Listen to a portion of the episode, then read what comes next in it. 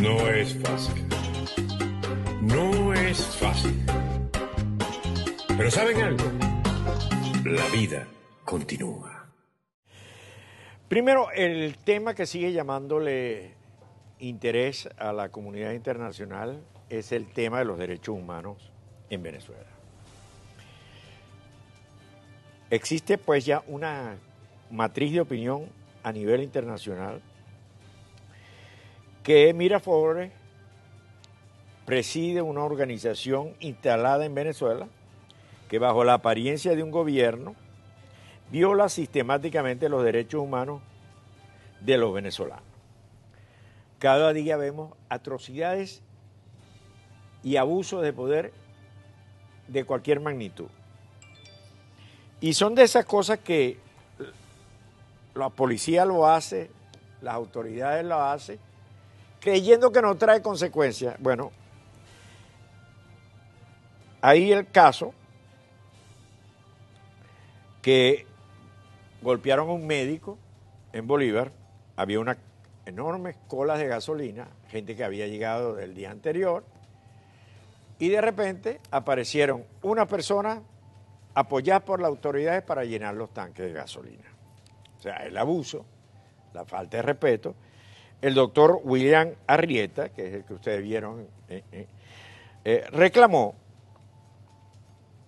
que los policías le habían, porque le dieron el paso a esta gente, si nosotros aquí tenemos desde la noche de ayer. Bueno, el resultado es que le dan unos golpes y se lo llevan preso. La información está en el correo de El Carón. Mientras eso ocurre y la comunidad internacional capta este tipo de detalles, ¿quién va a creer, quién va a pensar que se pueden celebrar unas elecciones así haya aparecido el enorme tarjetón con tremenda confusión, porque le robaron las tarjetas a, todos los partidos políticos, los alacranes, la mesita, la mesa mediana, el otro, la otra, lo que tú quieras. ¿Quién puede creer en unas elecciones? ¿Quién puede pensar que en Venezuela puede haber unas elecciones transparentes? El agotamiento de un país porque hay el agotamiento de un país ante lo político y una enorme frustración.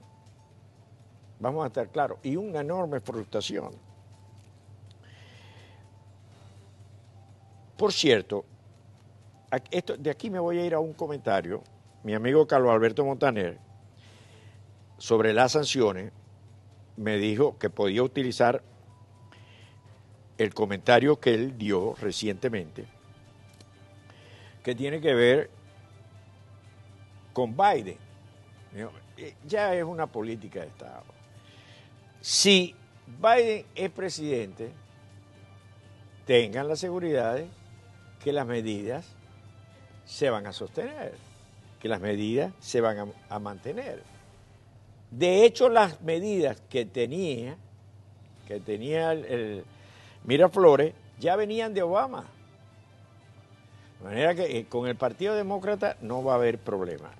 Y eso me lleva a que cada día la matriz de opinión que existe, y yo creo que, que ese fue el error de cálculo de Capriles, porque de primer momento la gente reaccionó ante Capriles, la notariedad eh, habrá durado cuatro o cinco días, porque la naturaleza de quienes están en Miraflores, las características de quienes están en Miraflores, es una especie de grupo que decide apoderarse de las diferentes áreas del gobierno.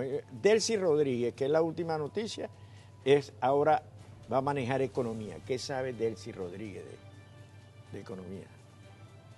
Fue una estupenda y extraordinaria estudiante de Derecho, según me dijo el, doctor Arteaga, profesor de la Universidad Central. Pero, ¿qué sabe de economía?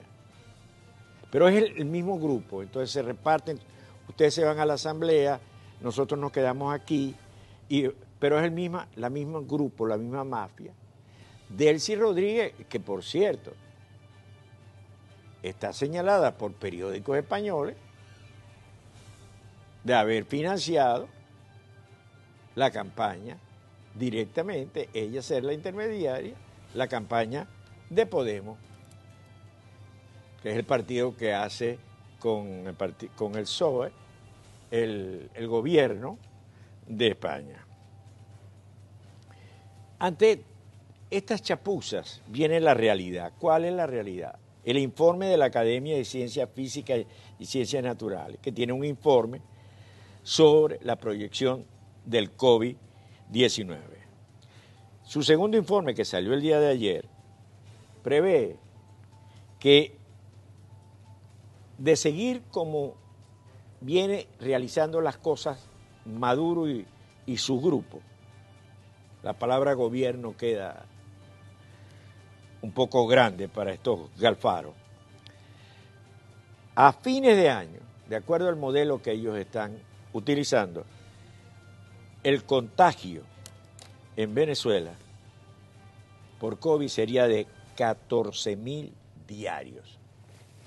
Es decir, que todo esto que se ha hecho, todos los sacrificios, meter a la gente en la casa, no dejarlos salir, no movilizarlos, mantenerlos aislados, es nulo, está mal hecho, no se hace como debe hacer. Bueno, ya no lo había dicho el doctor Castro, nos lo había dicho ayer. Bueno, la academia prevé que a finales habrá 14 mil casos diarios.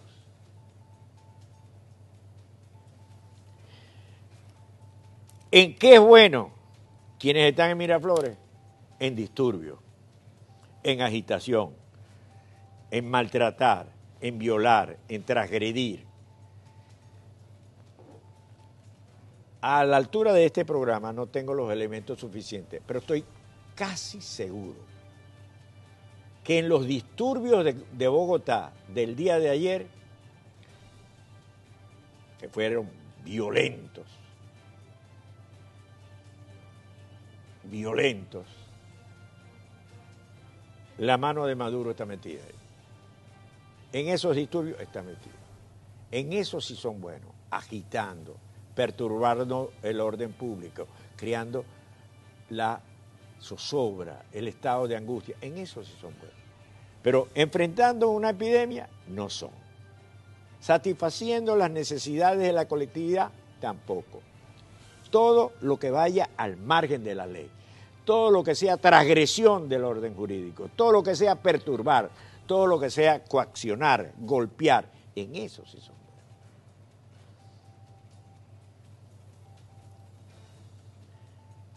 Y le repito, la proyección de la Academia de Ciencias es que 14 mil casos diarios. Estamos mal. Eso no tengo necesidad yo de decírselo. Pero el gran problema es que vamos a seguir mal.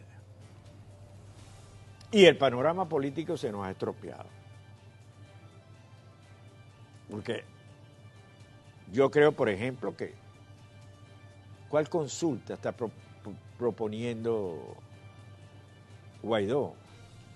Yo creo que no tenían necesidad de decir esa consulta, seguir en lo que está haciendo, continuar en lo que está haciendo, está administrando los bienes que se están recuperando, los están haciendo transparentes, los deben hacer cada vez más transparentes. Y y tranquilo, no, prometa cosas. Yo creo que no hay ánimo de consulta.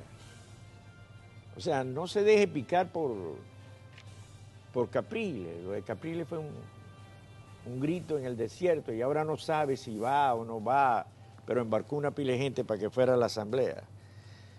Entonces, yo creo que hay que serenarse y saber enfrentar a lo que tenemos que vencer, que es la cuerda de individuos estos que están usurpando el poder en Venezuela y llevándonos cada día por un derrotero más grave y más grave. No es fácil. No es fácil. Pero ¿saben algo? La vida continúa.